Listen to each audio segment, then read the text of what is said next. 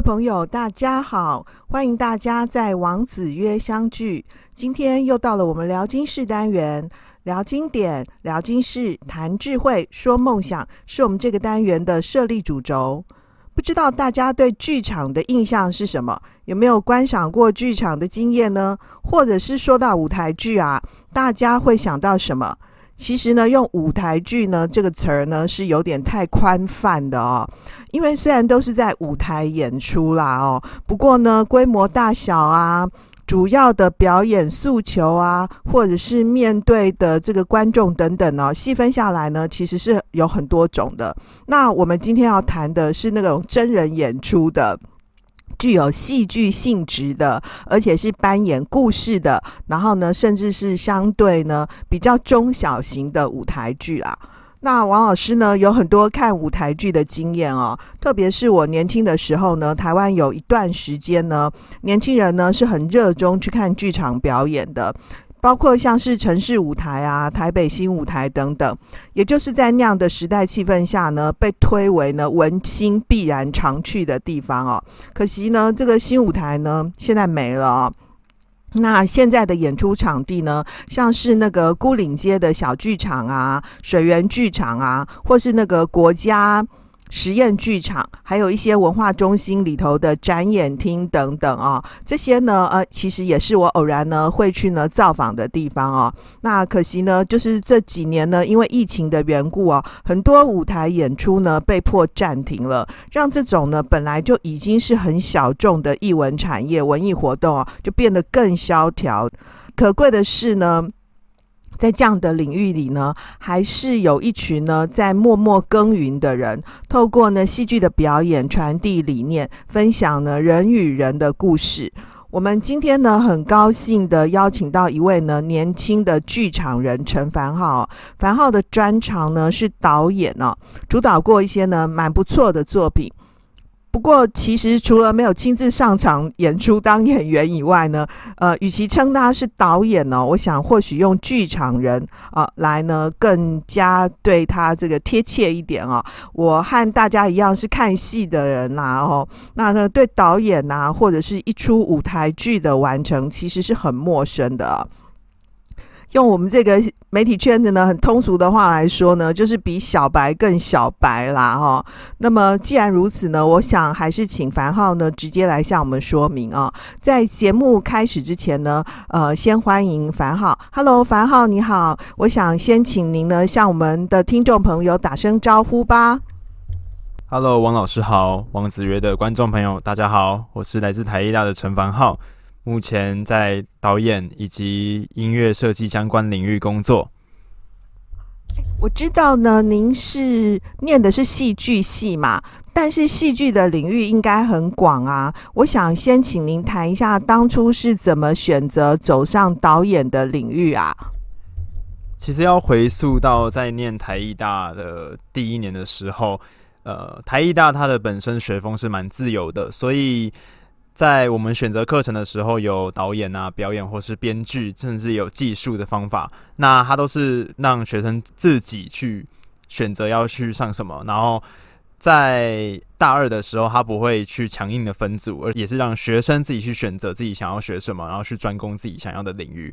那我其实，在大一的时候，其实比较想做演员，所以但是因为上了导演课，然后听导演老师。的讲法讲下来，其实我发现，当一出戏掌握在自己手中，然后可以在自己的想象中成型，这件事情是让自己觉得很有趣的事。所以我后来决定，呃，去继续学导演，然后学导演一，然后导演二的课程课程这样。那也在大三的时候遇到一个启蒙的老师，那他对我很好，他也教了很多基础的功课给我，然后让我更对于导演这一块更加的有兴趣，这样。哎，所以就是您在您这个大学教育的养成过程当中，就很快的发现了你在导演上面的热情哦。你们学校这么好哦？呃，就是应该说，就是因为台艺大它是太它很自由，所以它可以让学生自己去发展你自己想要做什么。那其实我在大一的时候，我也是的确就是从演员开始嘛，演员啊、设计啊，或者是导演这这几块去选择这样。那呃。当我自己去导一出呈现，就是我们有那种十分钟或五分钟小小的、短短的呈现，那我发现导导的那那个过程啊，排戏的过程其实是很快乐的。对，那等到大三的时候，我们真的在导一出戏，就是我们有班级展演。好，我们做的班级展演里面呢，基本上导演的有一些前置的功课，他要去进行研究。那我像我在大三的时候，我们有一出演出叫做《玩偶之家》，它是来自挪威易卜生的一个经典作品。那当时为了去了解他的故事背景，其实我去中央图书馆，我把很多很多关于挪威的书全部翻过一遍。就是那时候的我，你只要去问我，我大概可以跟你讲挪威在什么哪一年发生什么事情。对，所以其实我自己后来发现，我很享受关于在导演的研究以及排戏的过程，以及整个跟设计整合的过程，这样。其实那个 Ibsen 的这个《玩偶之家》是一个非常有名的戏，哎，所以您会觉得说这种沉浸式的研究，而且当导演有没有就是感觉比较威风，对不对？哦，显然比当演员呢，哎，更能够满足呢你在戏剧上面的渴望，是这样意思吧？没有，哎，也不能这样，是显摆啦，没有，也不能这样说，就是其实，呃，我觉得啦，我觉得其实，在做导演的时候，很开心是。可以做研究，然后可以跟演员进行排戏，我们去磨合，然后一起去打出火花，去创作我们属于我们的戏，然后跟设计不断沟通，他们丢出他们想要的东西，然后我负责去整合，去领导他们走向我们这出戏所需要的定调跟风格。对，但但是呃，一般很多人可能看到导演在镜头上，可能会觉得说啊，好像他在现场就指指点点的而已，就只是这样。但是说实话，其实导演要做的事情很多。其实一直到我们到我们剧场圈所谓的剧场周之前，他导演是一直不断持续工作，因为他每天都要去摄取摄取相当多的营养，就是我们生活每一处的光景都是我们所营养来源，这样。其实你导演不是就把那一出戏，就是把它导出来，然后呢，整个整合能够变成是一个在台上呈现的这个一出戏，这样不是就好了吗？这营养，这到底是什么意思啊？好，这个营养其实就是说我们的美学来源，就是我们要培养我们自己的美学以及。戏剧里面最讲究的是冲突这件事情，还有画面嘛，就是我们当我们看到舞台上那个画面感，或是那个灯光啊，那个其实都是导演跟设计，还有所有技术部门跟演员去做最后协调所产生出来的画面。那其实，在我们的导演老师有说过，其实生活处处都是导演，因为你每一处都可以看到相关的冲突、节奏跟画面这些东西，其实。如果你对他有印象的话，你就可以放到放到脑袋里面。下次我们在排练的时候做使用。所以其实导演除了一开始前期他自己要去做这个剧本相关的背景功课以及美学的功课以外，他其实在排练的过程，他不是就是闲闲的，就是拿着剧本说，哎，演员就这样走就好了，而是他要一直持续的去摄取相当多的美学跟自己想要的画面。跟一些节奏这部分来补充自己，让自己随时有一个很饱满的能量跟知识，然后有办法去提供给演员跟设计。哦，我懂了啦，就是我们去看戏的时候呢，这一幕呢背后呢，为什么是用这样的灯光？为什么是用这样的布景？其实我们看戏的人呢，是知其然不知其所以然的啦。那这个所以然呢，就不是我负责的功课嘛，哈，我只负责花钱买那张票进去看，坐在那里享受而已。那这要谁做呢？哦，那当然就是凡浩你的责任啊。那刚刚提到说，您刚刚跟我们分享的这个。导戏的一些小这个插曲哦，其实我们也真的是看电视上面或电影上面的那个幕后花絮啊，就是像您说的，就是导演就是在现场指指点点嘛，然后蛮威风的啊。那您能不能细致的跟我们分享一下你参与的这个案例的经验啊？以我最近的导那一出戏来讲，其实呃，在我们。所谓的试妆台或是演出妆台当天，的确，呃，我们常常会被那个侧拍啊，会拍到导演真的很常在那边指指点点，就是我那边指的东西，哎，这个东西要放哪边，这个东西要放那边啊，那个桌子要怎么摆会比较好，或是演员到时候走位要怎么走，对，的确是这样。但是说实话，他镜头上也导演是长这样，但导演的脑脑袋，我相信我那时候想的都是完蛋，完蛋，现在又要出事，现在要怎么要解决？现在技术上不能处理，要怎么解决？好，走这边好了，走这边好了。就是其实我们当天指指点点，很多时候是因为我们现场遇到很多很多现场的技术状况啊，我们要很快速赶快想说我们要怎么样去解解决，让它可以完整的走下去。哎、欸，我不懂哎、欸，其实你们不是这些要开始上演扮演之前，这些东西不都 say 好的吗？那为什么还有这么多 trouble 啊？好，就是其实以排练场来讲，跟我们进到剧场里面装台以后来讲，其实它是有一定的差异的，因为排练场它有呃比例缩小的问题嘛。对，因为一个排练场，它除非你的排练场很大。不然，基本上你的排练场基本上是跟舞台有一点差距的。然后有些舞台啊，它可能有高高低低的，但是我们现场排练场，我们就只有就一块平地去给你排戏。所以其实到现到真的装装台，我们进剧场的时候，演员他还要再去适应一次那个舞台的高度跟呃所有的样子。对，那所有的灯光跟音乐也要也要再去重新再去塞一次。就是我们先虽然会有画好设计图哦，会有先做好设计哦，没有错。但是到现场我们还是要根据现场的状况去调整。对，那就是我明天要演了，我今天一定会先塞好啊。今天以前我就全部都会塞好了，所以那些高低我本来也就是预先会知道的嘛。只是我可能没有非常的习惯，可是专业的人不是就一定要习惯吗？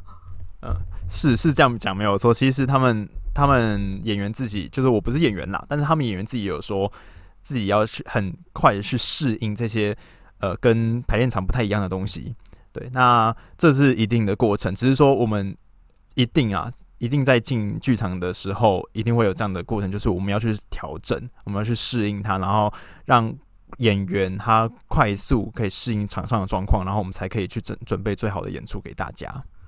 哦，所以可不可以这样说？就是不管是这个灯光啊，然后或者是负责舞台布置的啊，或者是这个真的在戏台上面当这个演戏的这些演员啊，他们都是呢形成这一出剧呢的最后的呈现的一部分。然后你是那个最后的幕后的黑手，对吧？哈，可以可以这样说，因为其实呃，我们导演的导演那时候有讲到。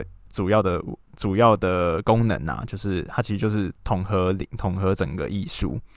对，那因为我们说剧场它的戏剧啊，它是一个综合的艺术，它聚集了很多很多很多很多的艺术在一起。那那导演的工作呢，就是要把它整合起来，然后变成统一的风格，让它看起来不会很杂乱，同时又可以让它传达出你想要，或是你团队、你整个设计、你演员想要讲的话。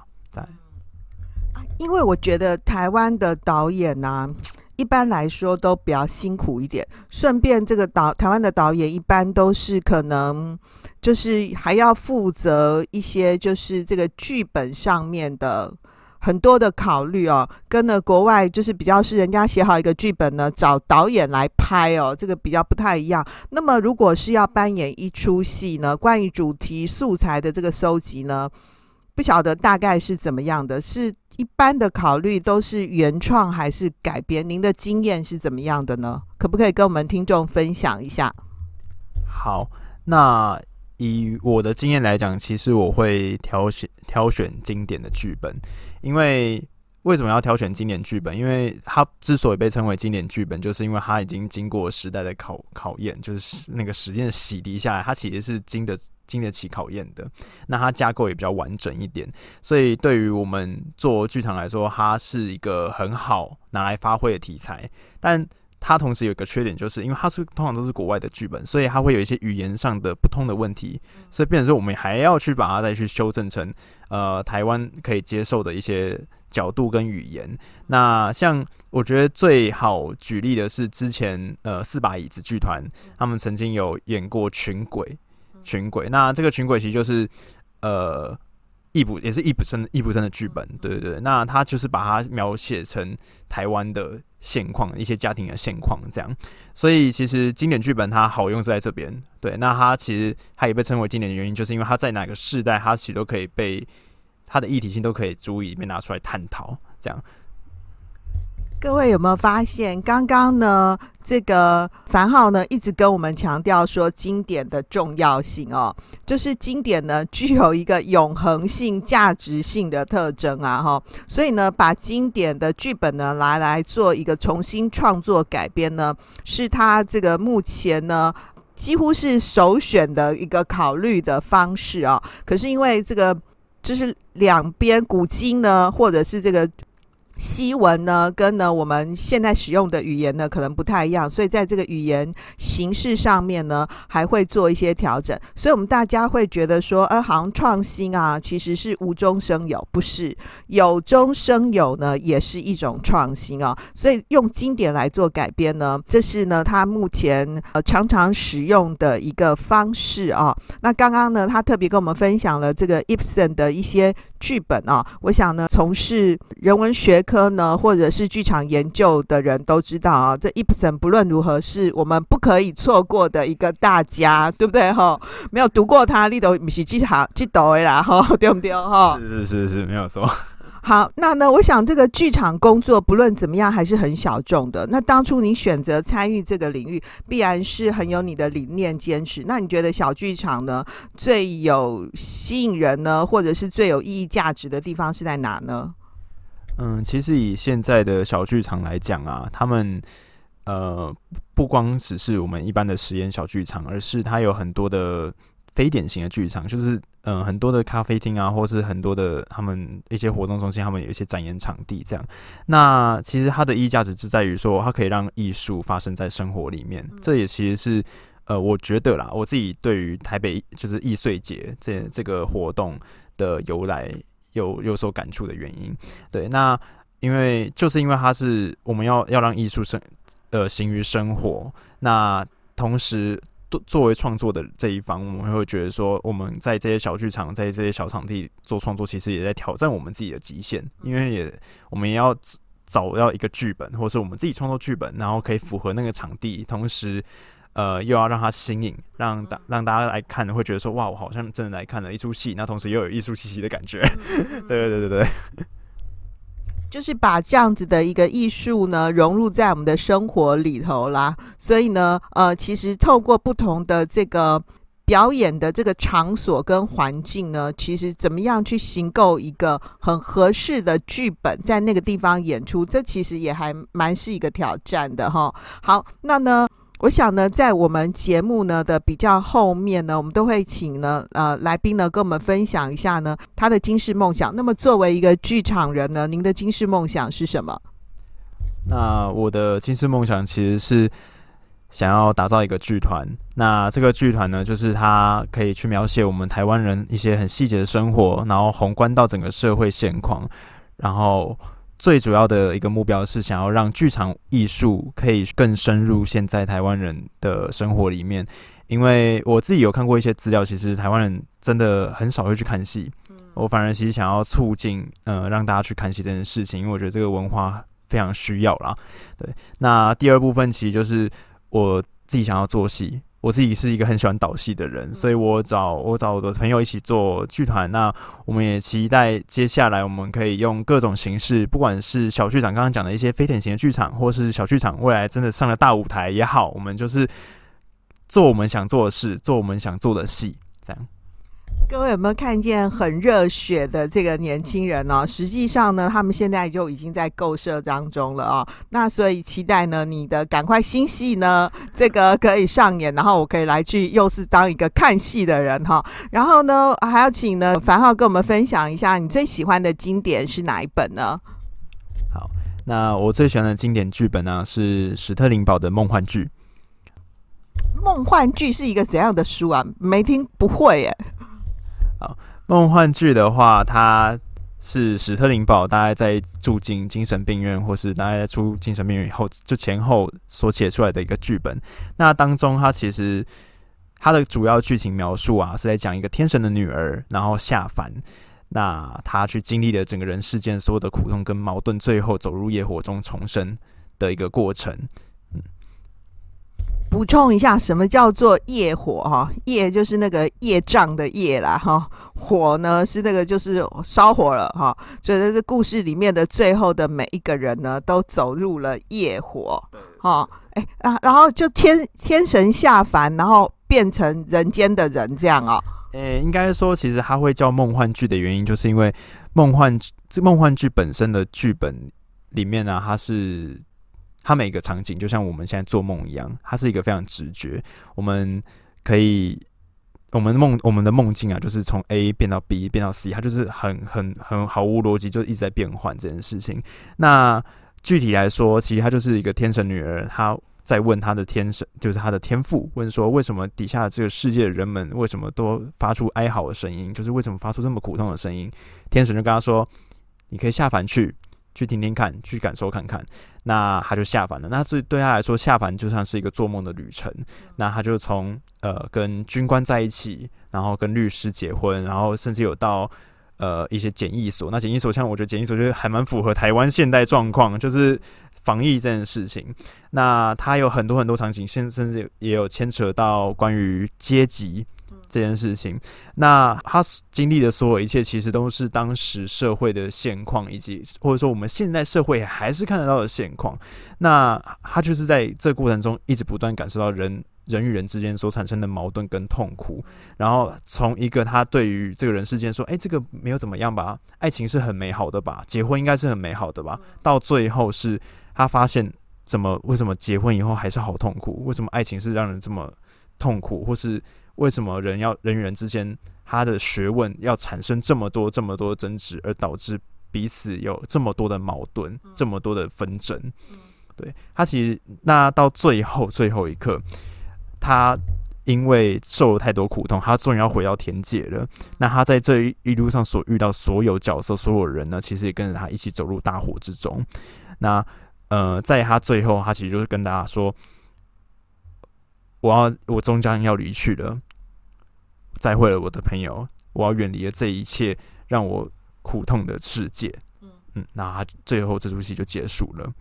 哇，感觉蛮震撼的。所以这样一个天神呢，下凡之后，发现人间真是炼狱，对不对？然后，然后呢，谈恋爱也不行，结婚也不行，谈不谈呢不快乐，谈了也还是不快乐。然后原来呢，有这么多。不快乐的事情，难怪现实人间的人都在哀嚎。当他体验了这一切之后呢，那些对不起他的人，对不对？全部都走入了业火，因为犯了业障嘛，哈。然后呢，结果女神呢要回去，应该要回去仙界，没有，她也陪伴着她的朋友一起投入火场当中，对不对？各位有没有觉得这个故事啊，蛮像庄子跟我们讲的？庄子说，人生就是一场大梦。所以呢，西方的剧作家呢，史特林堡哦，用呢这个梦幻剧来启示我们现实生活当中的人们。现在困境就出在呢，我明明在做梦，但我并不知道我在做梦。哎，所以你看，我们这个传统的经典里面也是在讲这个耶，哇，好有意思哦。不过，因为这是一部呢我们非常不熟悉的这个剧本哦，相关的讯息呢，我们会放在本集节目的资讯栏里头。哦，很谢谢呢，樊浩来接受我们的访访问哦。在节目的最后呢，您有没有什么呢？呃，还要再跟我们的听众朋友呢互为祈勉的地方呢？好，我想要引用一个一位俄罗斯的戏剧理论家，或者说他是演员的一句话，他说：“要爱自己心中的艺术，而非艺术中的自己。我们都要更追求卓越我们自己的创作，然后帮助剧场。”更加强壮。好，谢谢樊浩，谢谢，谢谢王老师，谢谢王子曰的各位听众们，谢谢大家。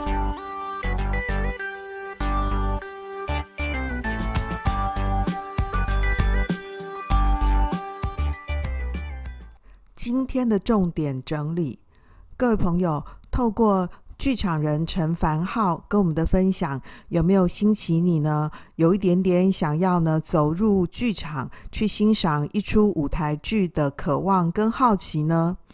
凡浩啊特别提到说，戏剧呢是一个综合的艺术。那么他作为一个导演呢、其实导演更多的时候是背后的整合者，需要时时去吸收呢美学养分，从生活里面的现场啊，找到种种呢可以放在戏剧舞台里头演出的画面啊，那呢去构思呢上演的时候呢可以扮演的种种。另外呢，他还提到说呢，目前呢，呃，舞台剧的剧本啊，多数呢都是从经典剧本改编的，透过呢中西语言的转译呢，击鼓创新。那么樊浩特别提到说，在他养成的训练过程当中呢，啊、呃，他印象非常深刻的挪威的剧作家啊，易卜生的作品。这个 Ibsen 呢是现代戏剧之父啊，那么呃他的这个玩偶之家呢，当年呢我也是在看了这个呃舞台剧的演出之后呢，才去看呢 Ibsen 的这个。真的这个书籍啊，《玩偶之家》呢也翻作呢《傀儡之家》。那呢，呃，其实 Ibsen 的作品呢都蛮值得欣赏的啊。我也蛮鼓励大家呢，呃，可以找时间呢来看一看啊。现在台湾呢出的版本都蛮好的，都是出这个 Ibsen 全集啊。呃，里面的每一个故事呢都很能够发人深省。这个易卜生呢的这部作品呢，后来啊，鲁迅呢还发表了一个演讲，因为这个故事里头的女女主角啊的名字叫做娜拉，后来那个鲁迅呢就发表了一个演讲呢，叫做《娜拉走后要怎样》，是对着当年的北京女子高等师范大学的女生说的，那就是希望说女子要启蒙嘛，哦。那呢，呃，另外呢，这个樊浩还跟我们分享了他对推荐的经典是史特林堡的梦幻剧啊。那刚刚呢，他跟我们大概说了一下这个梦幻剧呢，这出戏呢的这个大概的内涵。简单的说呢，就是一名天神呢走入人间之后哈，碰到了各式各样的人，后来发现呢。人间世界的种种的丑恶啊，那最后呢，这个女生的天神呢，和她的朋友们呢，一起走入了业火。业火，各位有没有觉得“业火”这两个字呢，很有宗教意味呢？梦幻剧啊，就告诉我们说，人生呢，其实是一场梦啊。那各位，您读庄子呢？庄子梦蝶的故事呢，醒来之后呢，不知道蝴蝶是我还是我是蝴蝶，这个故事大家都很熟悉吧？那么其实庄子呢，在《齐物论》里头呢，还提到说，我们人生啊，最大的困境是什么呢？方其梦也，不知其梦也啊！最大的问题就是，当我们在做梦的时候，其实我们不知道呢，我们在做梦啊。那呢，所以生命是一场大梦嘛。那戏剧呢，扮演着这个现实的人生。那我们发现呢，我们真实的人生真的是像这个史特林堡故事里面的那样那么的丑恶，只是一场梦幻吗？还是说呢，其实人生更大的痛苦是梦醒了之后呢，还是无处可可走啊？这有没有很值得人深省呢？最后呢，樊浩呢，呃，跟我们分享呢，他最受用的一句话是俄罗斯的剧作家哦，康士坦丁讲的：要学会热爱你心中的艺术，而非艺术中的你。作为剧场人啊，他毕生呢最重要的追求呢是艺术。那对你来说，你重要的渴望跟追求是什么呢？这个导演李安有说过啊，世界上呢，唯一扛得住岁月摧残的，就是才华。才华真的可以扛得住岁月的摧残吗？还是说，才华其实很需要不断的累积呢？这很值得我们思考吧。好喽，今天就讲到这里，谢谢大家的收听。让我们透过经典好声音感受经典智慧一起发现一个更好的自己。我是王老师我们下次见哦拜拜。